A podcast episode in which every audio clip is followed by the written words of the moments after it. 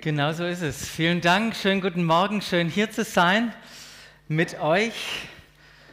Hab gelernt 186, das ist die Zahl der Tage, als wir das letzte Mal hier waren in dem Raum, um Gottesdienst zu feiern. Ich freue mich, dass wir wieder hier sind. Ich freue mich über jeden, der auch im Livestream mit dabei ist heute Morgen und dass wir gemeinsam Gottesdienst feiern können. Das haben wir in den letzten Wochen über Zoom getan, diese Videoplattform. Und äh, das war herrlich, jeden einzelnen von euch da vor seinem Bildschirm sitzen zu sehen. Und manche haben begeistert berichtet, wie cool diese Chance war, die Namen aller Personen in der Gemeinde kennenzulernen, weil das ja immer schön eingeblendet war. Aber jetzt gehen wir in eine neue Phase als Gemeinde und schauen mal, wie kriegen wir das hin mit Gottesdienst vor Ort, Livestream, dass das auch so dieses Gefühl ist, wir machen das zusammen. Doch bevor wir jetzt nach vorne schauen, wollen wir nochmal zurückschauen. Speziell mit der Brille der Dankbarkeit. So hat uns der Andi auch schon mit hineingenommen. Weil es ist wichtig, sich immer wieder der Güte und Gnade Gottes im eigenen Leben bewusst zu machen. Und aus dieser Dankbarkeit heraus zu leben. Was ganz, ganz Entscheidendes für uns. Und ich kann mir gut vorstellen, dass dies für einige nicht so einfach war, wenn wir an die letzten Wochen und Monate denken, in denen wir gelebt haben. Wir leben in einer bestimmten Zeit, die war und ist ja, herausfordernd. Diese Zeit, in der wir leben, die ist herausfordernd. Gefühlt haben wir weniger Kontrolle. Es ist unklarer, unsicherer und ungewisser geworden. Das ist diese Zeit, in der wir leben und gleichzeitig geht jeder von uns nochmal durch spezielle Phasen. Manche haben in der Zeit geschafft, ein Kind zu gebären. Ähm, andere waren plötzlich arbeitslos oder mussten die Arbeitsstelle wechseln. Manche haben in den letzten Monaten erlebt, wie Verwandte gestorben sind, wie vielleicht Beziehungen zerbrochen sind. Manche, die waren plötzlich wie wir Lehrkräfte zu Hause, ja, wieder ganz neu in Mathe eingetaucht. Andere konnten nicht so feiern, wie sie wollten. Ich kenne international viele Hochzeiten, die haben nicht stattgefunden. Okay, wir heiraten dann irgendwann später. Ähm, manche haben sich in der Zeit alleine gefühlt, tun das immer noch. Und manche von uns waren erstaunt, wie schön man einen Urlaub in Deutschland machen kann oder in Bayern oder im, was weiß ich wo. Und manche, die waren froh über die Zeit, sind zum Baumarkt gegangen und haben endlich mal ihre Hütte, ihre Wohnung renoviert oder den Garten gerichtet. Wie viele schöne Gärten es mittlerweile gibt. Und das alles, äh, wenn ich mir das so vor Augen male, erinnert mich das an, einen, an so einen wunderbaren, bekannten Text aus Prediger 3. Da heißt es, im Prediger 3.1 beginnt dieser Text mit, alles hat seine bestimmte Stunde.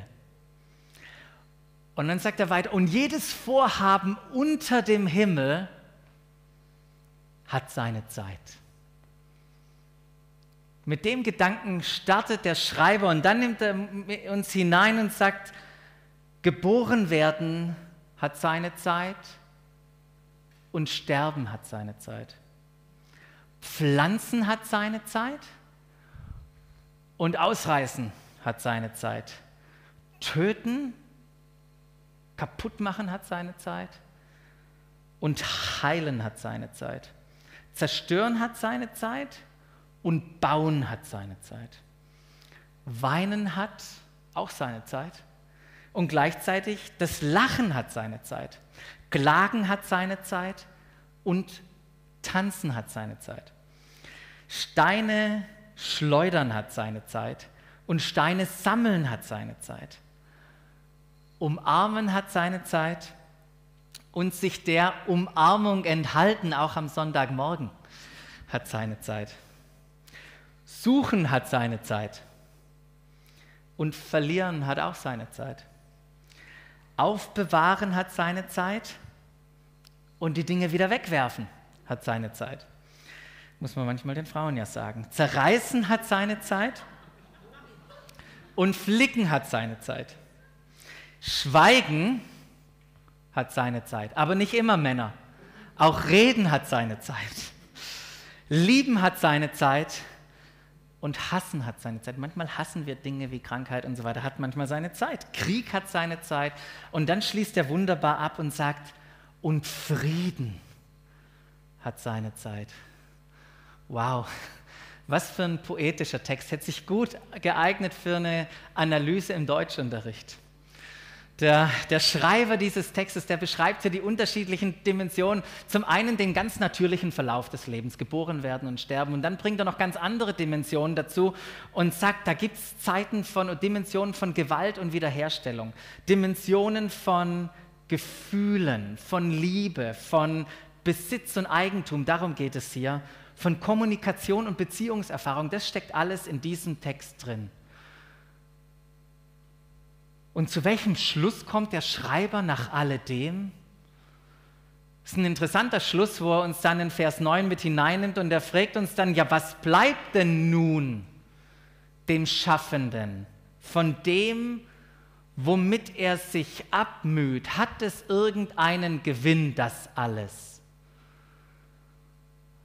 Und dann schildert er seine Beobachtung und sagt, ich habe das mühselige Geschäft gesehen die schwere Arbeit gesehen, das Abmühen gesehen, das Gott den Menschenkindern gegeben hat, damit sie sich damit abplagen.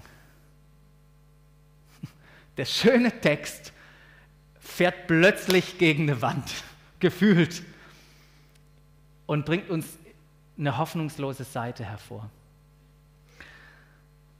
Um diesen Text ein bisschen näher zu verstehen, möchte ich euch in ein Bild von einem, von einem Maislabyrinth mit hineinnehmen. Richtig gehört, ein Maislabyrinth. Auf ein Maislabyrinth, da kann man ja von außen aus zugehen. Und dann sieht man einfach nur so ein Feld. Dieses Feld von außen sieht komplett anders aus, wenn man drin steckt und irgendwie den Weg finden muss. Doch das ganze Bild eines Maislabyrinth ändert sich dann grundlegend, wenn ich auf dem Turm hochgehe oder mit dem Hubschrauber drüber fliege und aus der Hubschrauberperspektive plötzlich sehe, wie die Wege hineingehauen wurden in dieses Maisfeld und es ein wunderschönes Bild ergibt. Drei unterschiedliche Perspektiven von außen, von innen und von oben. Von außen betrachtet, ohne tiefer in den Text einzusteigen, kann man einfach feststellen, dass das Leben unterschiedliche Phasen und Erlebnisse hat.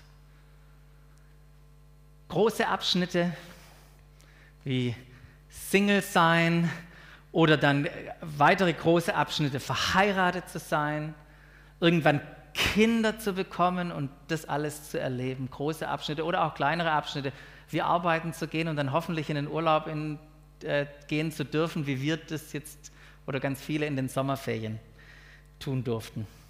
Und was brauchen wir, wenn wir diese Perspektive haben? Wir brauchen vor allem Weisheit. Was ist zu tun in jeder einzelnen Phase? Und wie lebe ich in einer Gesundheit in, in all dem? Wie habe ich einen gesunden Lebensrhythmus in diesen Phasen? Doch wenn wir tiefer in den Text einsteigen, sprich ins, Live, ins Maislabyrinth stehen, dann sieht das Leben nicht mehr so ordentlich und positiv aus. Das Leben hat dann nämlich Überraschungen und Wendungen parat, die wir uns nicht ausgesucht haben. Das wussten wir nicht vorher, als wir reingegangen sind. Anstatt gerade zu laufen, haben wir irgendwie das Gefühl oder tun das tatsächlich, wir laufen im Kreis. Dinge passieren im Kreis. Ja, man baut Dinge wieder auf, dann stürzen sie wieder ein. Du malst die, den Flur, den streichst du schön und nach wenigen Wochen denkst du, hatte ich gestrichen mit meinen Kindern? Überall sind wieder Spuren zu sehen. Man hat sich versöhnt und kurz darauf geht der Streit wieder los. Man hat endlich erarbeitet, wovon man immer geträumt hat. Das ist endlich da, um dann plötzlich festzustellen in dem Moment, es hat doch nicht die Erfüllung gebracht, die ich da drin gesucht habe. Der Text beschreibt irgendwie endlose Wiederholungen, ohne dass man irgendwie vorankommt. Das Leben scheint ziellos und frustrierend zu sein, wenn man da drin steckt. Und deshalb kommt der Prediger auch auf diesen, auf diesen Schluss und sagt, was bleibt nun dem Schaffenden von dem, womit er sich abmüht? Ich habe dem mühseligen Geschäft gesehen, dass, den Menschen, äh, dass Gott den Menschenkindern gegeben hat, damit sie sich damit ablagen. Und vielleicht fühlt sich einer aufgrund der letzten Wochen und Monate genau in dieser Situation und sagt, hey, was, was macht es hier überhaupt für einen Sinn? Alles unter der Sonne oder jedes Vorhaben unter dem Himmel, das war der Kontext dieser Verse, scheint bedeutungslos zu sein. Aber unter der Sonne, Vorhaben, alle Vorhaben, jedes Vorhaben unter dem Himmel, dieses Detail am Anfang, das ist sehr entscheidend. Unter der Sonne, diese Redewendung, das kommt tatsächlich 37 Mal in diesem kleinen, dünnen Büchle mit dem Namen Prediger vor. Und es bedeutet, in einer Welt ohne Gott. In einer Welt ohne Gott, so sagt es der Schreiber, ist das Leben, fühlt sich das Leben tatsächlich bedeutungslos und ziellos an. Man lebt, ja, aber lebt man wirklich? Und dann bringt uns der Schreiber in eine weitere Perspektive. Er öffnet uns ein Bild, welches über die Sonne hinausgeht und in den Himmel, sprich in die Ewigkeit hineinreicht. Und er sagt, er hat alles vortrefflich gemacht zu seiner Zeit. Gott hat alles schön, gut, herrlich gemacht. Und dann geht es weiter, auch die Ewigkeit hat er in unser Herz gelegt. Das bedeutet, dass wir erschaffen sind, dass wir uns nach dem Ewigen sehnen, was über dem Ticken unserer Uhr oder den Phasen in unserem Leben hinausgeht. Nur, und dann sagt er, das ist das Dilemma, nur dass der Mensch das Werk, das Gott getan hat, nicht von Anfang bis zum Ende ergründen kann. Ein Riesendilemma. Wir leben da drin, haben diese Sehnsucht nach Ewigkeit und können es nicht ergründen. Wir können es selber nicht begreifen oder aus uns heraus verstehen. Und weil wir es nicht verstehen und begreifen können, stehen wir manchmal da in unserem Leben und fragen uns, ist das das Leben, wie es sein sollte? Ich habe mir das irgendwie anders vorgestellt. Doch wisst ihr was, das Leben ist so, wie es ist. Voller Hochs und Tiefs und Hochs und Tiefs und Hochs und Tiefs. Und alle Mediziner, die sind froh, dass das Herz hoch und tief ausschlägt, weil wenn das Leben flach wäre und linear, wär's tot. Hochs und Tiefs, Hochs und Tiefs gehören zu unserem Leben dazu. Ganz am Anfang habe ich skizziert, was ähm, die letzten Monate uns gezeigt haben. Nämlich wie schnell sich das Leben ändern kann und wir merken, wie wenig Kontrolle wir darüber haben. Wir wissen nicht, was auf uns zukommt, wissen wir nicht. Und das fordert uns heraus, diese Situation. Denn das ist genau, was wir heutzutage suchen. Wir suchen die Kontrolle. Und wir wünschen uns, dass wir Klarheit gewinnen. Und wenn wir das haben, dann fühlen wir Sicherheit und dann haben wir am Ende auch eine Gewissheit. Und nach dieser Gewissheit, da sehnen wir uns. Wir würden gerne wissen, wo geht das Ganze hin. Stimmt es für euch? Also auf mich trifft es zu. Ich habe ich hab mich da wiedergefunden. Was ich alles tue, um Sicherheit, Kontrolle, Gewissheit und Klarheit in meinem Leben zu haben. Das hat eine hohe Priorität bei mir. Wir versuchen von der Unsicherheit zur Sicherheit zu kommen, aber wisst ihr, was sicher ist? Unsicherheit. Und wisst ihr, was gewiss ist? Ungewissheit. Wisst ihr, Zweifel sind nicht das Problem in unserem Leben, in unserem Glaubensleben. Es ist, dass wir die Sicherheit auf falsche Dinge setzen. Das ist die Herausforderung, die Problematik in unserem Leben mit Gott. Und auch können wir nicht alles unter Kontrolle haben.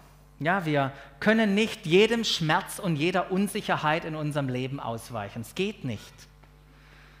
Nicht für uns und auch nicht für, für, unsere Kinder. Wir können unsere Kinder nicht vor jeder Unsicherheit schützen. Wir können nicht überall hingehen, wo sie sind. Sie sind in der Welt, die Ungewissheit hat. Und wir können auch nicht alle Ungewissheit auslöschen bei unseren Freunden oder in unserer Familie. Das können wir nicht. Doch in diese Unsicherheit, in diese Unklarheit, in diese Ungewissheit spricht Jesus eine Zusage, die er vor 2000 Jahren getan hat, in unser Heute hinein. Und wisst ihr, welche Zusage das ist? Da heißt es, ich bin gekommen, um ihnen Leben zu bringen, Leben in ganzer Fülle. In Unsicherheit, in Unklarheit, in Ungewissheit sagt Jesus, ich bin gekommen, um ihnen Leben zu bringen, Leben in ganzer Fülle. Jesus kam aus der Ewigkeit mit, uns, mit einem Auftrag, der uns mit einschließt, Leben zu bringen, in ganzer Fülle, mit Überfluss. Weit mehr, als wir uns vorstellen können, weit mehr, so wie sie Silke im Lobpreis vorher gesagt hat, wir an, an Dingen auch festhalten können. Es ist einfach zu viel. Es fließt über uns hinaus. Wir können es nicht selber aufbrauchen. An dieses Wort, da hänge ich mich dran.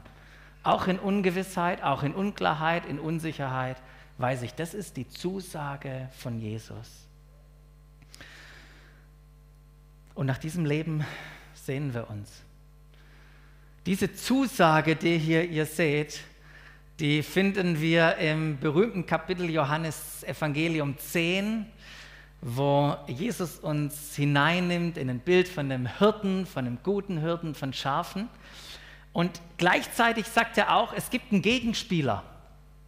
Nämlich kurz davor steht, der Dieb kommt nur. Hat einen einzigen Grund, es gibt nur einen Grund, warum der Dieb kommt. Er kommt nur, um die Schafe zu stehlen und zu schlachten und sie zum Verderben zu bringen.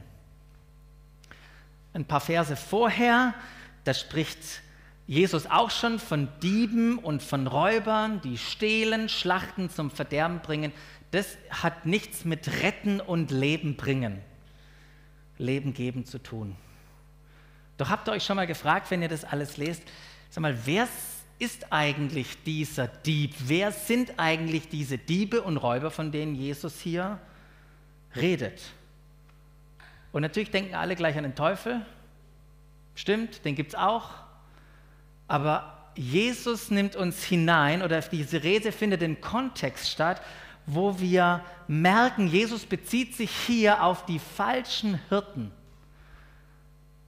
Israels auf Leute, die ihr Volk falsch in eine falsche Richtung hineinführen. In die Irre werden die Schafe geführt und müssen am Ende ihr Leben lassen, weil die, die führen, selber blind sind.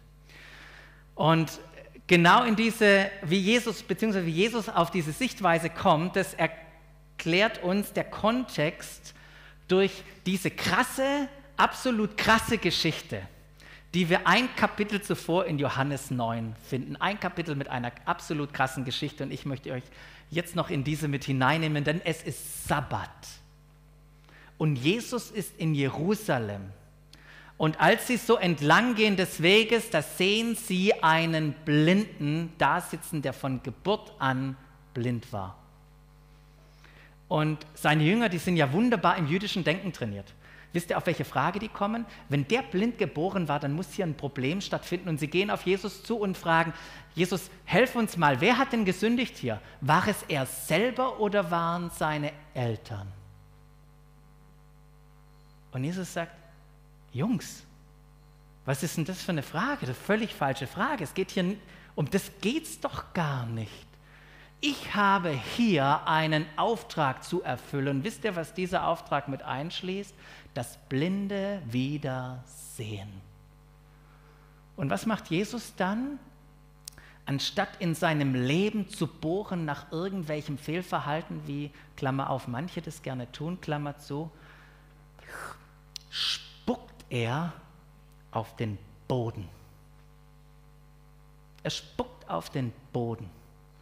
Dann kniet er sich runter, rührt seinen Speichel im Dreck, nimmt diesen Brei, müsst ihr euch das mal vorstellen, das muss ja ganz schön viel Spucke gewesen sein, nimmt diesen Brei und schmiert es dem Blinden auf die Augen und sagt, so mein guter Freund, jetzt gehst du zu dem Teich und wäschst dich dort.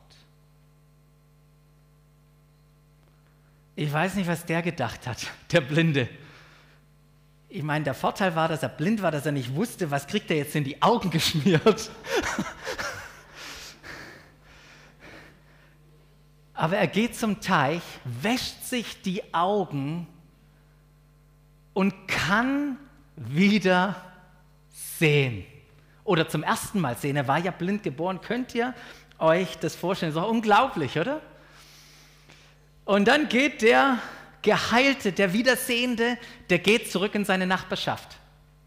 Und die Leute aus seiner Nachbarschaft, die sehen ihn schon von der Ferne kommen und sagen, sag mal, wie läuft denn der? Der läuft ja ganz anders. Der, der kann ja sehen. Hä? Es kann doch nicht sein, dass der sehen kann. Das ist doch unmöglich. Das ist ja interessant, dass jemand so aussieht wie der Blinde und jetzt in unsere Nachbarschaft kommt, hat ja einen Doppelgänger. Und der Gehalte, der sagt, nee, nee, ich bin's. Ich bin's. Und die Leute fragen sich, was ist denn passiert? Also irgendjemand hat mir was in die Augen geschmiert und dann sollte ich zum Teich gehen, habe ich mich gewaschen, ich konnte wieder sehen. Aha, das hört sich ja interessant an. Und, und, und dann fragen sie, und, und, und wer war das? Ja, das, das war dieser Mann mit dem Namen Jesus. Ah, dieser Mann mit dem Namen Jesus. Und das war so verrückt für die Leute, dass sie gesagt haben, hey, diese Story, diese Geschichte, da müssen wir jetzt mal schnell zu den Pharisäern gehen. Und sie sind in die Synagoge zu den Pharisäern gegangen.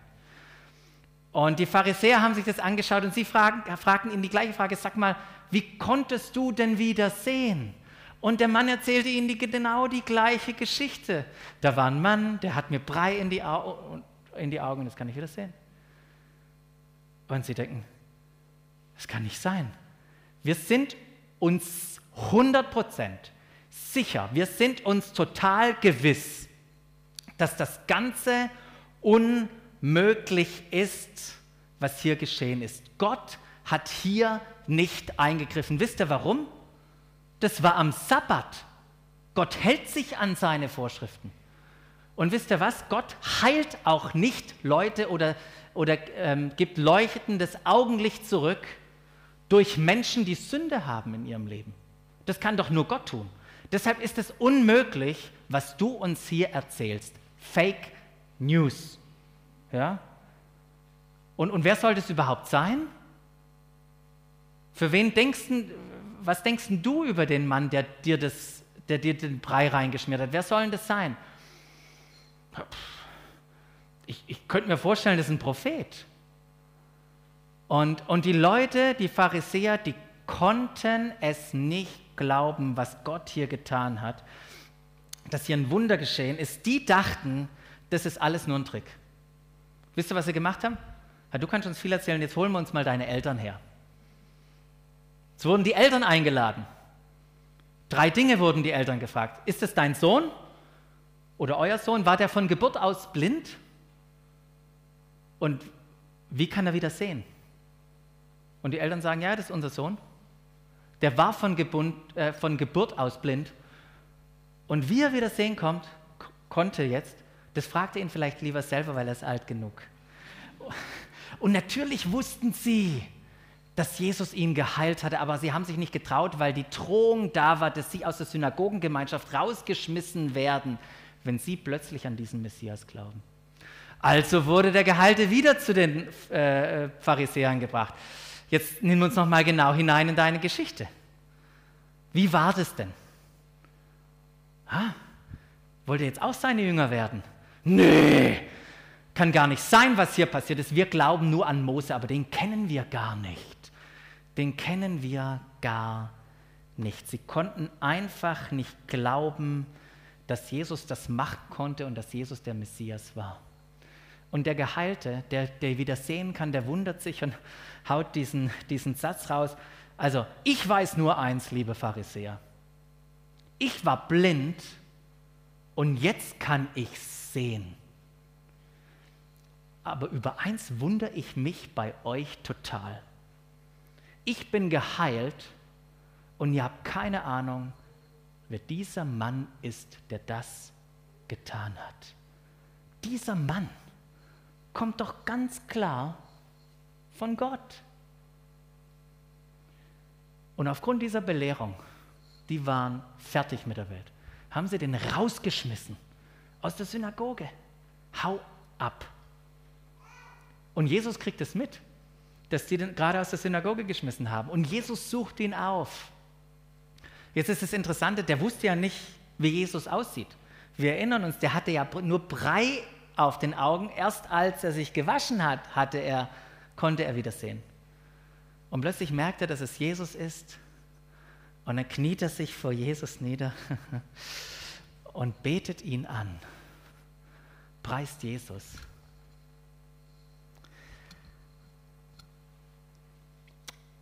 Und dann, jetzt muss ich gucken.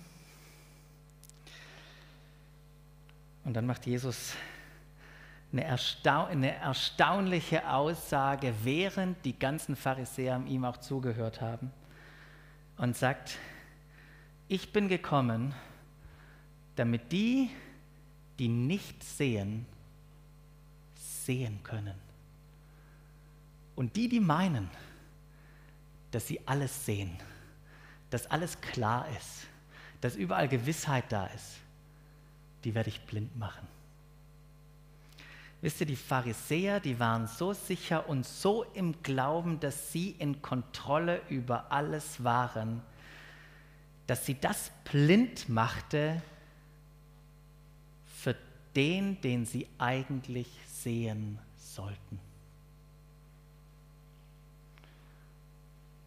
Und der Blinde, der war so unsicher der war so orientierungslos. Er musste Jesus vertrauen. Denn er konnte sich, konnte sich ja gar nicht gewiss sein. Ich meine, geh mal rüber zum Teich. Er konnte sich nicht gewiss sein, was dort passieren wird, ob er tatsächlich sehen wird. Und aus dieser Geschichte heraus, aus dieser unterschiedlichen, äh, dieser Darstellung dieser zwei unterschiedlichen Personen nimmt uns Jesus hinein in dieses alltägliche Bild und redet über Hirten und Schafe und Schafställe und Türen und Diebe. Und sagt über dieses Bild nochmal deutlich den Pharisäern ins Gesicht, was er von ihnen hält und was durch ihn jetzt in die Welt gekommen ist, weil er sagt, ich bin der gute Hirte und ich bin die Türe. Und ihr Pharisäer, ihr seid wie die Diebe, die, die nicht durch die Tür gehen, sondern nur über den Zaun springen können, die Schaden anrichten wollen und ähm, die versuchen wollen, das Leben der Leute kaputt zu machen und zu rauben. Sich immer vollkommen sicher zu fühlen, wie die Pharisäer. Wisst ihr, wohin das führt? Es führt zu Arroganz, es führt zu Unabhängigkeit und es führt zur Verurteilung von anderen. Sich vollkommen unsicher zu fühlen, wie der Blinde vor Jesus, lässt uns als Opfer und Leidende zurück. Doch wenn wir in der Unsicherheit und Ungewissheit des Lebens in Gott unsere Sicherheit haben. Denn erleben wir, wie der Blinde mit Jesus das Leben in Fülle. Das, was wir nicht tun müssen, liebe Leute, ist so geistlich tun, als ob alles immer sicher ist. Wir stecken in Unsicherheiten drin. Und wir dürfen diese Unsicherheit umarmen. In dieser Unsicherheit leben. Wisst ihr, was für ein Leben in Fülle? Da braucht es Unsicherheit und es braucht Vertrauen. Diese zwei Dinge braucht es. Wann hast denn du dich am lebendigsten gefühlt in deinem Leben bisher? Wann warst du so richtig lebendig? Nicht in den Zeiten, wo alles sicher war, oder? Wenn man so seine Frau das erste Mal küsst. Ist ja ein unsicherer Moment. Aber der ist gut. Oder die Kinder, ja? Oh, jetzt geht's los mit der Geburt. Die Wehen setzen ein. Das ist ein unsicherer Moment. Sorry. Aber wir haben unsere Sicherheit und ich sage euch, der Moment, der ist, die Fülle des Lebens zu erleben. Im Urlaub bin ich mit meinen, wollte mit meinem Großen und dann hat sich die zweite noch angeschlossen, sind wir auf den Berg gegangen, hohen Berg gewandert. Und ich war mir schon unsicher, packen die das? Und dann bist du mitten am Laufen, das ist richtig schwer und dann komme ich irgendwann, also die waren am Ende, ich war am Ende und unsicher, kommen wir da jeweils an, aber dann am Ende oben zu stehen, ist großartig. Oder wie heute Morgen, sie mir Gedanken gemacht habe, worüber predige ich denn? Und ich bin heute Morgen hergekommen mit Unsicherheit und dann höre ich, was alles an Gedanken hier über den Lobpreis und Gebet und so weiter und was hier im Interview gesagt worden ist. Und dann dachte ich, wow, Gott, du bist überrascht mich heute Morgen, du bist treu, weil das ein Thema ist, wo ich glaube, wo er uns heute Morgen auch hineinsprechen möchte in unser Leben unterschiedliche Dinge, auch als Gemeinde. Wisst ihr, es kommt darauf an, dass wir Gottes Stimme hören und ihm vertrauen. Und es sind ganz schön viele Stimmen überall. Ja? Aber in Johannes 10,3, da sagt er, meine Schafe hören meine Stimme und ich führe sie hinaus. Wohin führt er uns denn hinaus? Ja, zur Weide. Warum? Weil er uns das Leben geben möchte. Er ruft uns beim Namen. Glücklich ist der, wer sein Vertrauen auf Jesus setzt. Es gab mal einen Jesuiten, ähm, der ist nach Kalkutta gegangen, hat bei der Mutter Teresa mitgearbeitet. Und als die Zeit vorbei war, hat er ein Gespräch mit der Mutter Teresa und dann kommt er auf die schlaue Idee, es wäre doch echt cool, wenn die Frau jetzt für mich betet. Und dann sagt die Mutter Teresa, ja gerne bete ich für dich. Für was kann ich denn beten? Ja, ich brauche Klarheit. Und Mutter Teresa schaut ihn an und sagt, Klarheit? Ich hatte noch nie Klarheit in meinem Leben, ich hatte noch nie Kontrolle in meinem Leben, ich hatte noch nie Sicherheit in meinem Leben. Das, was ich hatte in meinem Leben, ist Vertrauen. Und lass mich für dich beten, damit du Vertrauen in Gott hast. Wir werden nicht immer Kontrolle haben und Klarheit haben und Sicherheit und Gewissheit haben. Aber wisst ihr, was wir haben können? Vertrauen in Jesus. Das können wir haben. Er steht über der Sonne. Er ist über dem Himmel. Er ist in der Ewigkeit und schenkt uns diese Perspektive und schenkt uns das Leben. Und das ist, was Jesus dir anbietet. Er sagt ja, wisst ihr, die Diebe und die Räuber, die bieten dir Sicherheit und Gewissheit an. Was ich dir geben kann, ist Vertrauen und dadurch Leben im Überfluss. Wem folgst du? Wem oder was vertraust du in der nächsten Phase, in die dein Leben gerade hineingeht? Wem vertraust du?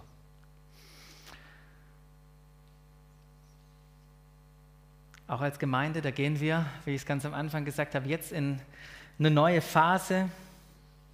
Wissen wir, wie das alles wird, was auf uns zukommt, was wir machen müssen? Nee, das wissen wir nicht. Aber wir vertrauen Gott. Das Einzigste, was wir tun können, ist uns einer Sache sicher zu sein. Und wisst ihr, was die Sache ist, der wir uns sicher sein können? Steht hier auf dieser schönen Karte. Wir können uns sicher sein, dass er die Macht hat, uns mit all seiner Gnade zu überschütten, damit wir in jeder Hinsicht und zu jeder Zeit alles haben, was wir zum Leben brauchen. Und nicht nur, was wir zu leben brauchen, so viel, damit wir sogar noch auf verschiedenste Weise Gutes tun können. Das ist die eine Sache, der wir uns sicher sein können. Gott ändert sich nicht, er ist der gleiche heute, so wie er gestern war und wie er in Ewigkeit sein wird.